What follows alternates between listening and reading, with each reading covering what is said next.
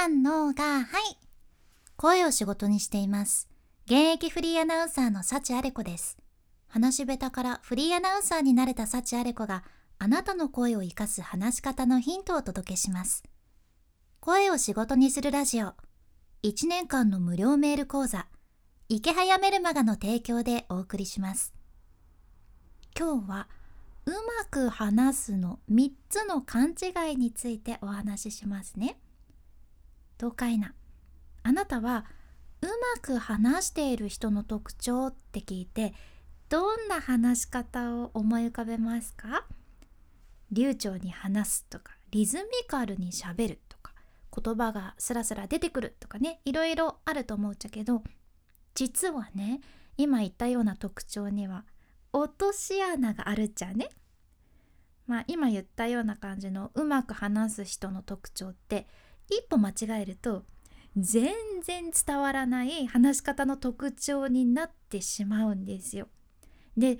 実はこの落とし穴にはまってしまっとる人がね多いのも事実なんですね。怖いですね。まあ、ということで今回はこれがうまい話し方だと勘違いしてしまいがちな3つのしゃべりをご紹介いたします。まあ流暢に話すリズミカルにしゃべる言葉がスラスラ出てくるっていうのがポイントになってくるんやけど1つ目流暢に話すの勘違いですね。流暢に話すっていうのはまあ流れるように話しとる人ってかっこいいやないですか憧れますよね。でもこれね流れるように話すイコールもう完全に言葉が流れちゃっとる人多いんですね。言葉が流れちゃってるっていうことはですよつまり聞き手にあなたの言葉が全然残らないっていうことなんですよ。えー、大ごとやないですかっていう感じでしょ？流暢に話すっていうのもすごく大切でいいことなんやけどあくまで目的は相手にあなたの思いを伝えることやんね。やけんぜひ言葉が絶対流れないように一つ一つの言葉を大切に話してみてください。この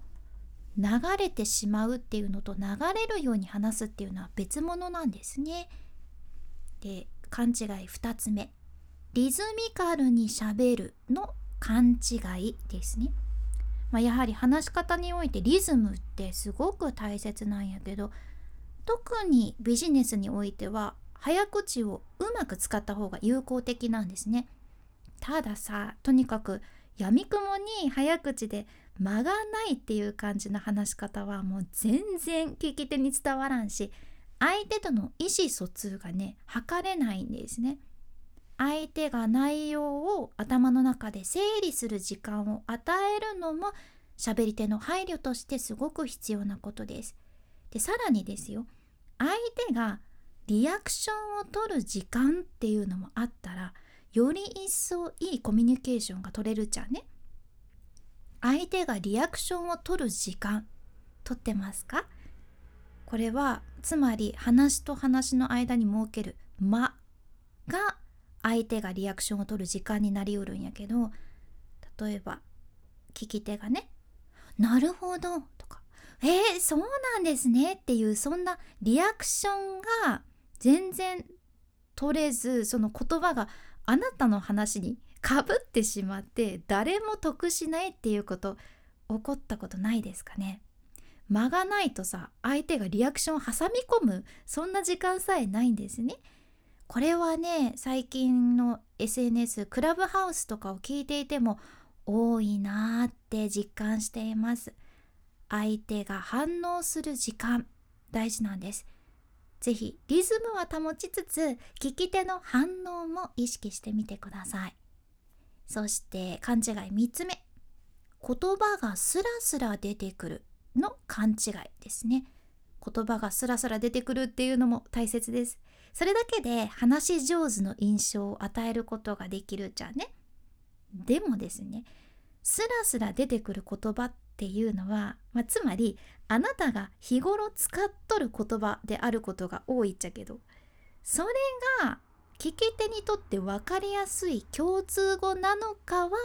別ですよね。聞き手にも分かる表現は果たしてそのあなたからスラスラ出てくる言葉なのかっていうのが問題なんですよ。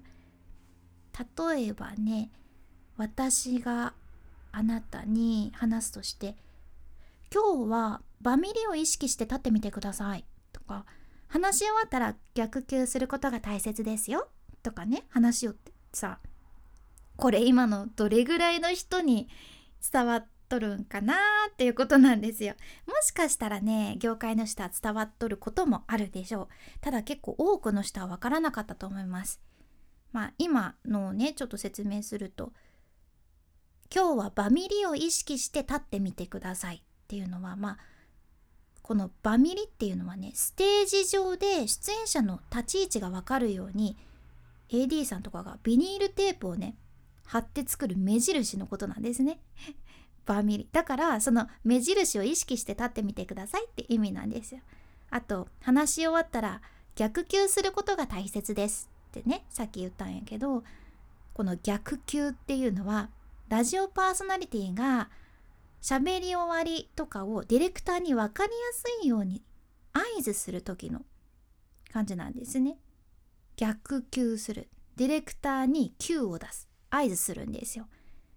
でこれも私はね普段使っとる言葉やけんスラスラ頭から出てくるんやけどでも問題はあなたにすぐ通じたかいなってところですよね。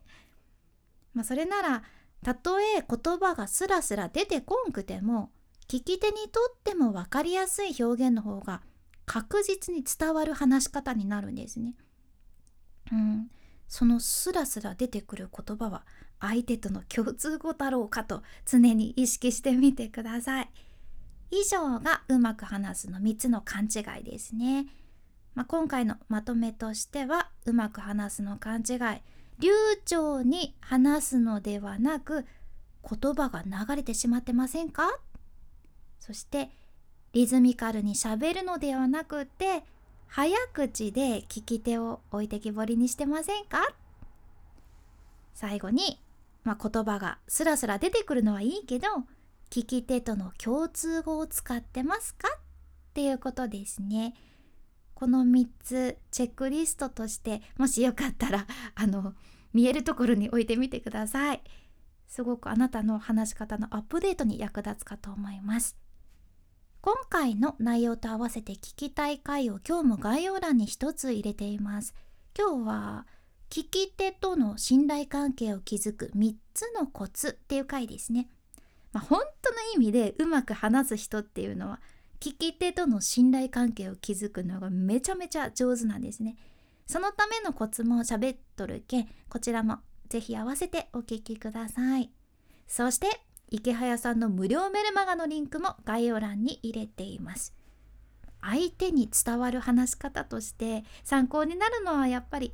相手に伝わる文章やと思うんですね。で池早さんさ文章のプロやけんそんな池早さんの書くメールはビジネススキルもそして文章力をアップする教材でもあるわけなんですね。そんなメールを2日に1回読むことができちゃうんですよ。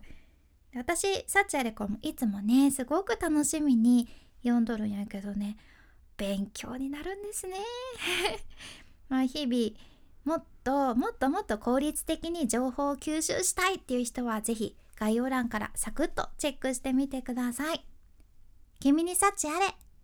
ではまた。博多弁の幸あれ子でした。